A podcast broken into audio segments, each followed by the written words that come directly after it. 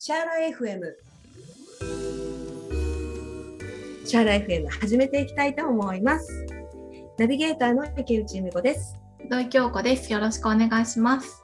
はいよろしくお願いいたします京子さん最近ハマってる食べ物って何かありますか？最近ね、私、果物食べるのすごいハマってて、意識的に食べるようにしてます。いろいろと今果物いっぱい出てるからいい季節ですよねそういう意味では、ね、そう、特に、えーここ2、3日でずっと食べてるのはスイカとメロン。ああいいですよねスイカとメロンといえばやっぱりあの利水効果とかねそういうの暑いからね、最近。うんうんう。うんん。だって余分な熱も取るし、うん。大この季節には。いいですよね。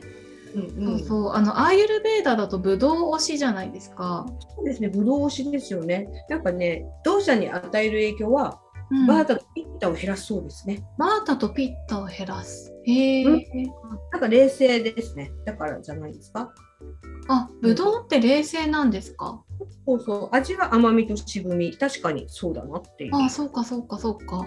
そうで、なんかね、効能とかは、うん。口の渇きとか、うん声のかすれ、うんそれ。から、えー、となんだろう、痩せ衰えとかにも効くし、うん。体の疲れを鎮静させたり、うん。停滞をまあ和らげたりとかいろんなことするなんかあるみたいですね。うんうん。なんか疲れた時はぶどうジュース飲めみたいなね書いてあったりしますもんね。あそうですねそういうのありますね。熱により灼熱感や狡猾あの口の渇きにブドウジュースを飲んでいく。いろいろどうなんかもいいみたいですよね。ああ、確かになんかあの冷泉ウォーターとかおすすめされるじゃないですか、アーユルベーダで。うんうん、なんかそれも関係あるんですかね、ぶどう。そういうことだと思いますけどね。なんかレーズンウォーター飲むとリラックス効果が得られるとかね、言いますよね。あまあなんか鎮静は鎮静は私のところにはのあるなんかその見てるものの中には書いてないんですけど。うん。あの呼吸困難とか出血とかいろんなものに効くからやっぱりそういうのって痛みとかあるとうんうん興奮したりするからやっぱね抑える効果ってあるんだと思いまああ、なんか今ぶどう、ぶどうって今旬じゃないですよね。す。どう8月？ですよね。もうちょっと先ですよね。うんうんやっぱりピッタがちょっとなんだろう頑張っちゃう頃あに、そっかそっかそっか。まあうんうん確かにそうですね。その季節にちょうどいい果物っていうのが出てくるんですもんね。そうですね今はだからメロンとか確かに本当にスイカが旬ですよね。うんうんパイナップルうんうんフランボ桃、うんうんこんなとこですかね。うん。そっか。うんうん。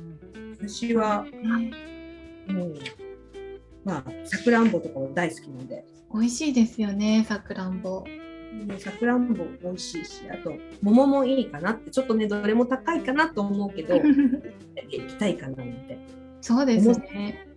うん、知ってます。うん。はい。このぐだぐだ手がない。手がないですね。うちなんかないけど、うん。さくらんぼ食欲不振とか冷え性を改善するみたいですよ。あ、そうなんだ。食欲不振、冷え性。ああ、そっか、温めてくれるの？えっ、とね、音声ですね。これ今あの見てるのは薬膳と漢方の食べ合わせ、はいはいはい。アイルベーダーとはちょっと関係のないのを見てるんですけど、うんうんうん。うん、いいじゃないですか。あの一番食え？消化力がうん。低くなっちゃう時期ですよね。これからね。うんうんうん。そういう時にはいいんじゃないですか。ああ、そっかそっかそっか。そうう、んうんなるほど。うんうん。そう。あとはやっぱり桃もうん。胃腸の助けい胃腸の働きを助けるって書いてる。うんうんうんで消化力が落ちる時にはうん。いいのかなって思います。うん。あそうそう。生薬に漢方の生薬ととしても用いられますって。桃？そう、あそうか、桃の葉っていうのは、汗もとかね、皮膚病の薬とかにもなってますね。ああ、確かにありますね。うん、赤ちゃん用のクリームとかに桃の葉ローションとかうね、んうん、ありますよね。うんまあ、ちょっと食べる方向からはずれましたけど果物の薬効がたくさんあるみたいなんで。本当ですね。もう本当に効果効能を知ると、うんさらに取り入れていきたいなって思いました。はい。というわけで、ちょっと高いけれども、うん、うん夏この暑さに負けないように、出来当たりしないように果物を食べていきたいかなと、そんな風に思いました。はい。はい、本日のゲストは、訓風株式会社代表、片山恵里さんです。恵里さん、本日もよろしくお願いします。はい、どうもありがとうございます。よろしくお願いいたします。はい、あのぜひ私のことは京子さんと呼んでいただければ嬉しいです。あじゃあ、そうさせていただきます。りがとうございます。あの前回はですね、えー由美子さんとその、えー、エリさんが、えーお話しされてた中で、そのエリさんとベチバーとの出会いだったりとか、日本でベチバーを育てるきっかけとかね、お話ししていただいて、なんかそれが土留めのためにっていうのはとってもびっくりしたっていうのと、やっぱりそうやって自然の力を使ってあの景観をね崩さないように土留めをこう設置していくって本当になんかあの日本日本らしいなというふうに感じました。そうなんですよね。そういう知恵がずっと息づいてたのが本来の日本だと思うんですけど、はい、なかなかそのね、継続してる場所とかがないと思うので、もうたまたまその星の村っていうここ里山でもありますし、うん。実際私たちが関係している高木農園っていうのは、まあ、親戚でもあるんですが昔ながらの生活をかやぶきの270年の家で暮らしながら続けている人たちなんですね。うん。だからベチバーがきっとここを選んできたんだなってだんだん思うようになっていてはい。で実際何か知りたかったんですよ。それが何で来たのぐらい聞きたいぐらい。で、まあ、仏教医学書の中にこういうのあるよとか、それは、えー、と前回もお話ししたように、えー、ウシーラコンっていうのがはいあのサンスクリット語でそういうのがあるよベチバーのことだよって教えてもらってはいそしたらあの仏教医学書には「ウシラ」ってなってるんです当て字があって漢字で「ウシラ」ってなってるんです。でそれをあの星野村の福楽寺っていうまたご住職なんですけど、はい。この方が教えてくださってで見ると住居っていう、まあ、章があるんですね。医学書の中に住居もちゃんとあの項目としてあってはい。そこの屋根の吹き方っていうのに「うん。うしら」ってあるんですよ。まあ、吹き方まで載ってるっていうことなんです。だからそれ実験したくなったんですよね。えインドではこれで屋根を拭いてるのって。はいはいはい。で王様がうん。あの網戸うん。に根っこで網戸を編んで、うん。それにお水をかけるとこう涼感が来るっていうそういうのは聞いたことがあったんですけど、はい。だから南側では自生をしてるんですがインドも広いので、北の方では自生はしてなくて、まあ、手に入りにくいもの。なので、えーお坊さんとかお王様が使ってるっていうその何かこう使い方の違いとかもあるんじゃないかとか南の方ではクリシュナ先生ですね、はい。あのアイルベーダースクールの、がお会いした時教えていただいたのはこれ上血なんだよってあのうん。南の方では、えー、と根っこを亀に入れてはい。でそそこにお湯をかけるとネットを、はいそそれで、まあ、出かけてると常温になりますね。はい。であちらの方は外気温が40度近いので、うん。帰ってきて20度ぐらいのお湯になっててもすごくこうひんやりじゃないですけどクールダウンする、そういう飲み物でうん。ベチバ入れることによって、うん。よりクールダウンというよりはいらない熱を取るっていうことなんだそうです。だから必要な熱を冷ますんではなくヒはい。ッターを下げるとかよく言われるのは、はいいらない過剰な分を削るのなっていう意味なんではい。取ることによって細胞がまた活性化したり、あの血流よ良くなったり、うん。そういうものなんだよっておっしゃったのがああインドではそういうこと。でフランスでは蒸留をして精油にして、っていうことなんだなって思ったんですよね。だから屋根に吹くって残ってるのも意味があって、うん。あの鎮静のハーブって言われるので、はい。やっぱりあの落ち着くっていうことがどれだけ人にとって大事なのか、はい。まあ何かあったとしても想定外のことが起こったとしても落ち着けばなんか自分の道が、ね、見つかる。あこれなんだ。それが私の課題なんだっていうのは結構ねあると思うので向き合って内観して苦しむんじゃなくって自分を整えることでそこには向き合えるようになるよっていうことをもしかしたらベチワを使いながら感じることができるんじゃないかなとかそういうのがなんかいろんなヒントを経て、はい。えー浮かんできたんですね。うん。で結果あのまあ、13年前からバッチフラワーっていうイギリスの植物療法をはい。やっていたのではい。感情だけにフォーカスして、うん。えー感情を整えるっていう方法なんですね。はいこれも植物全部38種でやるんですけど、うんまずそれは吐露しないとわからないっていうことなんです。ご自分が、あーお話をされてそのキーワードで選んでいくんではいこちらが勝手に決めたりはしないんですね。うんだけどまあ話せない方も結構多いんですよ。なんで私が今大変なのかわかんないし、もやもやするだるい、えーうんもうめんどくさいっていうのはそういうそこまではちょっと見れてない状態なんですね。はい。なのでそのお話を私はあの中央に入って聞くっていうのがバッチフラワーのプロの役目なんですけど、うん。お話しされやすいようにうん。お話ししても安心してジャッジしませんよっていう環境を整えて、うん。えー聞くようなコンサルテーションなんですね。はい。でそれをやってるうちにやっぱりお話ししやすい環境ってどうしたらできるかな？特に日本人ってカウンセラーとかそういうのは慣れてないっていうのがあって、うん。自分のことを開示するのは苦手ですよね。うん。私自身もそうだったんで人にやってほしい、まあ、お手伝いしてもらうよりは自分で何とかしたいと思ってバッジを始めたぐらい、うん。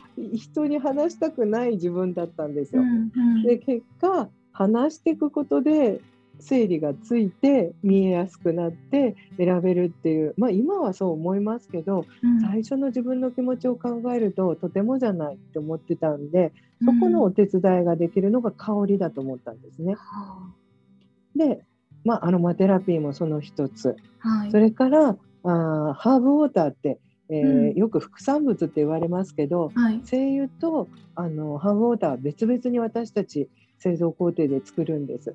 ハーブウォーターはハーブウォーター。やっぱりはいあの冷却することで香りも、まあ、生きてる部分も残しやすくなっている。うんで精油取り取る時は割と圧と熱とかけるんですね。はいだからその製法の違いとかもあの使うものに合わせてやっていくっていうことがあるのでうんそのお環境を整えるのにハーブウォーターを使いながら安心していただいたり、まあうん。どっちかっていうと思考じゃないよっていうところに働きかけるんですね。うん。それでできたのがあの今ある製品たちで、はい。全部ベチバーベースなんです。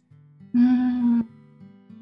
で簡単に言っていくと,、はい。えー、と皆さんがよく今興味あるって、えー、由美子さんも言っていただいたのはお茶なんですけど、はい。お茶はあのインドでその飲んでたよっていう言われたあクリシナ先生の言葉をヒントにはい。実際調べて、あこういうふうに、ね飲まれてる。でドライハーブをお茶用に仕上げて、はい。それで、えーティーバッグに入れて売ってるんですね。へえこれ煮香りもするんですか？そうなんです。香りすごく良くてはい。最初はお茶じゃなくてこの香りを届けたいと思ったんです。精油よりへー精油よりきついので、はい。これよりこっちがいいんじゃないってサシェにしたんですけど、はい。なんせあの根っこなのでうん。地味ですよね。色も茶色で確かに。めちゃくちゃ見た目に地味なのにシャサシェっていくら可愛い袋に入れてもちょっと映えないなって。はい。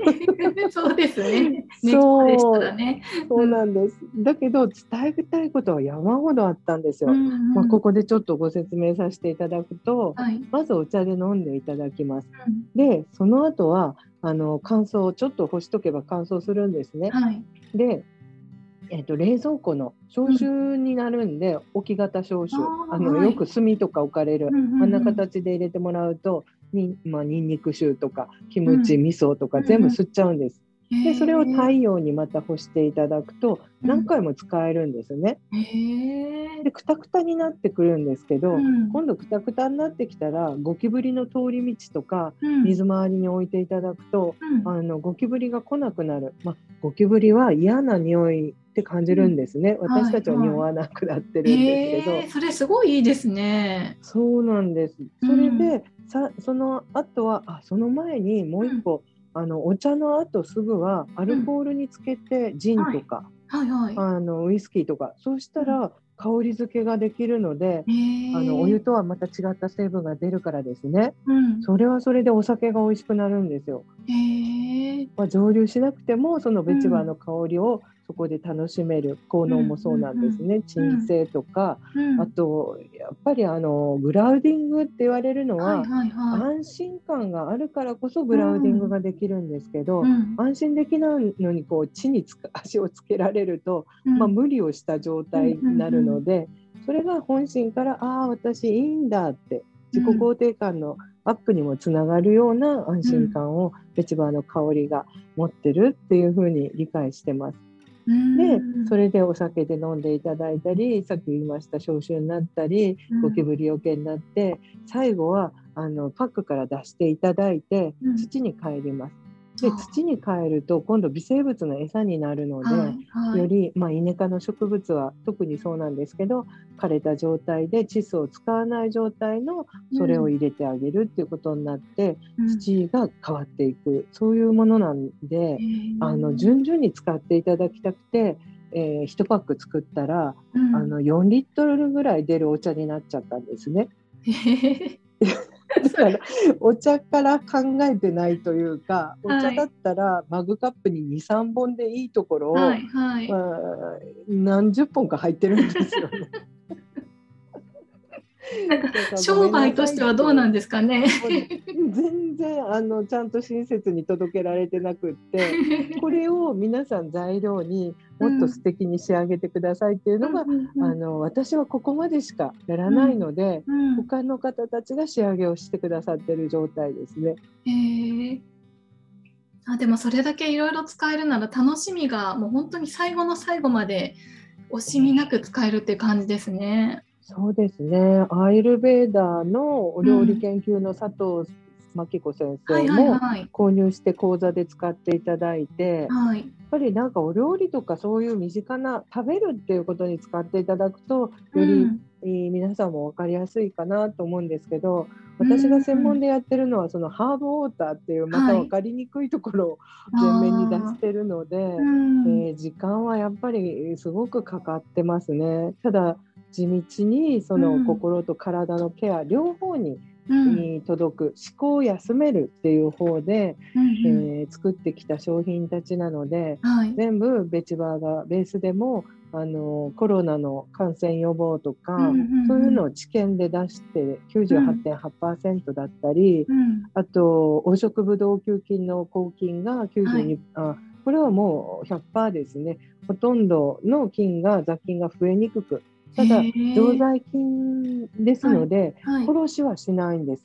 常在菌が増えすぎるとうん。働き出すっていう、もうこれの構造はあの解明できないんです科学すでは。ごいですね。殺さないけど増えすぎたら抑えるみたいな感じな抑えるんかですね。もう調整をすハーブによくあるんですけど、はい。あの調整なんですよね、うん多すぎたら減らすし少なかったら増やしてうん整えるっていう、うんうんよくあの知見さんが言われる長身の腸腸ですね権便の、えー調べるっていはいはいはい。う整えるうん。はぴったりなハーブだなと思っていて、うん。まあ、それがうん。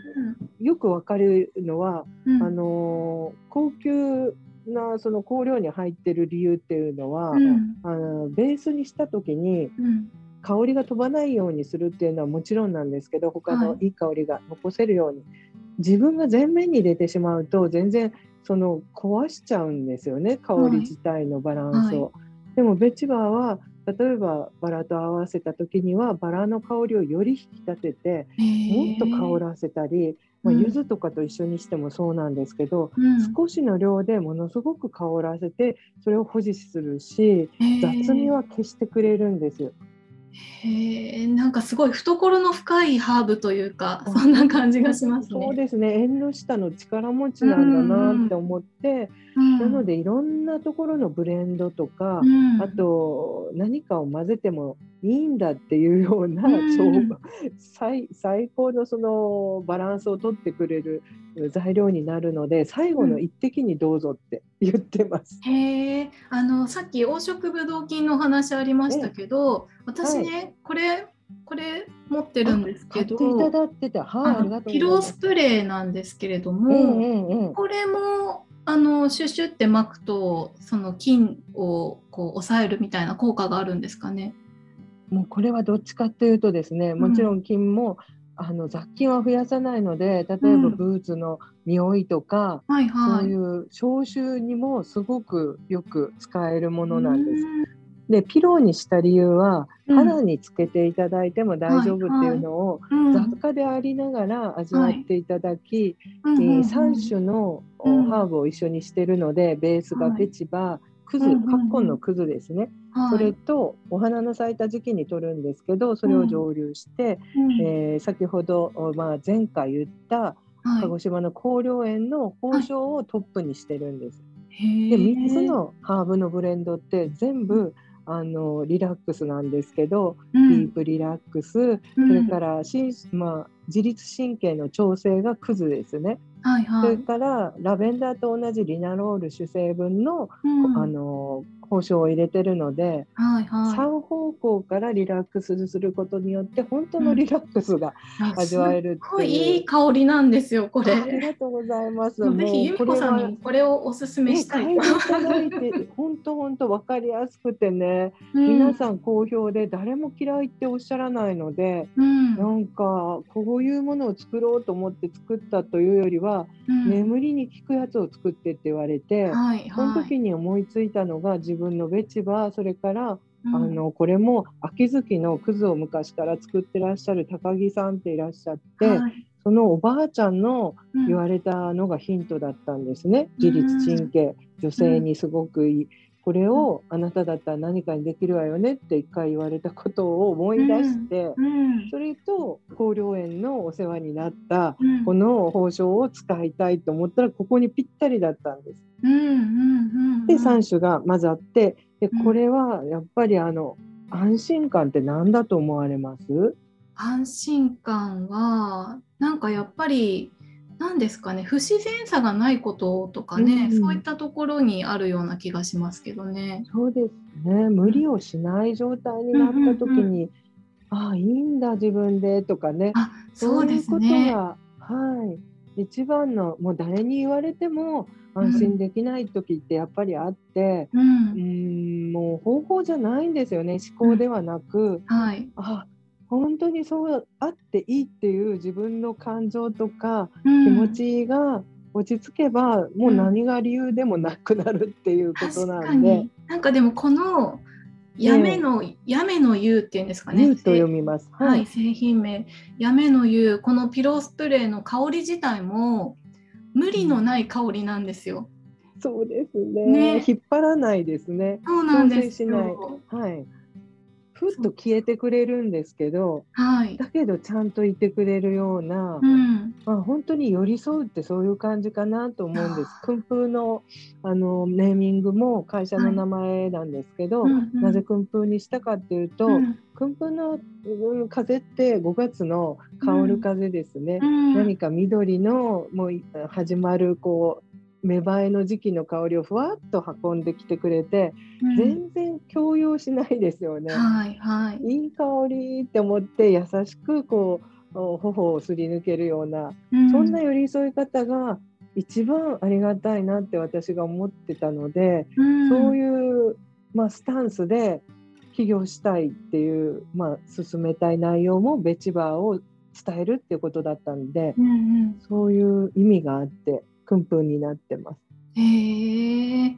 やめの湯はやめの優しさとはい。優れたものをお届けするっていう意味でやめのあ湯。はい。あ、なるほど。いや、よかったです。気に入ってもらって。うん。はい、いろいろお話聞かせていただいたんですけれども、えっと、最後にですね、はい。あのエリさんからリスナーさんに向けてですね、あのエチバーを、まあ、どういう形で取り入れていってほしいかなっていうメッセージとかありますか？はい。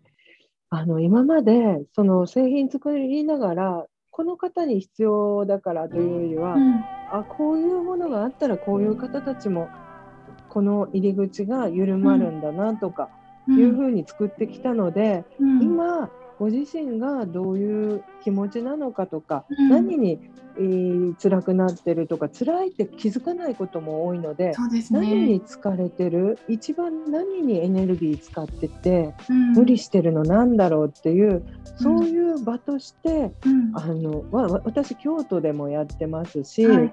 えーっと星野でもやってますけど、うん。催事でいろんなとこを回ってると、うん。一緒にご相談というより対話の相手でをしてるんです。えー。皆さんがこうなのよって言われたらあだったらこの香りが今いいかもしれませんねっていうことをやってるんですけど、うん。一緒にそれをご自分にこう問いかけていただく時間を作っていただけたらなって思ってるんです。うんなんだろうねって自分に聞いていく時間が内観だと思うんです。うん瞑想も座禅も、そういう静かな時間をこう得るためにすごく大事でうんでも聞いてもらいたいんです。どうしたいのって。うんまあ、そういうところにベチバーが寄り添うっていうのがあるのでまずはそういう時間を取れないなと思ったらはい私に会いに来てくださいっていうのがベチバーメッセージです。あーありがとうございます。なんか本当にあのやめのゆうゆうがぴったりですね。え本当ですか？嬉うんしい。ありがとうございます。はいあの 今日お話ししてみてどうでしたか？なんかねあのこんなに自然に話せるのは誰のおかげかなと思って。知見さんのつながりなのかベチバーなのか、もうねお二人のその、うん。なんかね包み込むような あーお話のされ方なのか安心して話せてありがとうございました緊張するかと思ってた。私もすごくあのベチバーに包まれてるようなあの、うん安心感のある中でお話をさせていただきました。ありがとうございました。ありがとうございます。ぜひまたあの番,、うんうん番組の方にも遊びに来ていただけたらと思いますので、ぜひリアルにお会いしたいと思ってます。すね。どこかで。あの、ねベチバーを掘り掘りに、ああお待ちしてます。今 そういうプログラムをはいたくさん作っていこうと思ってるので。はいはいはい、ご案内できたら、まあ、Facebook の私のページだとはい。ずっと前からそれの、まあ、つながりも見てもらえるので、よかったら、はいはい見ていただいてはい来ていただけたらと思います。はいわかりました。ありがとうございます。ありがとうございました。失礼いたします。本日のゲストはクンプー株式会社代表の片山恵里さんでした。恵里さんありがとうございました。ありがとうございました。楽しかったです。ありがとうございます。今週もシャーラ FM をお聞きくださいましてありがとうございます。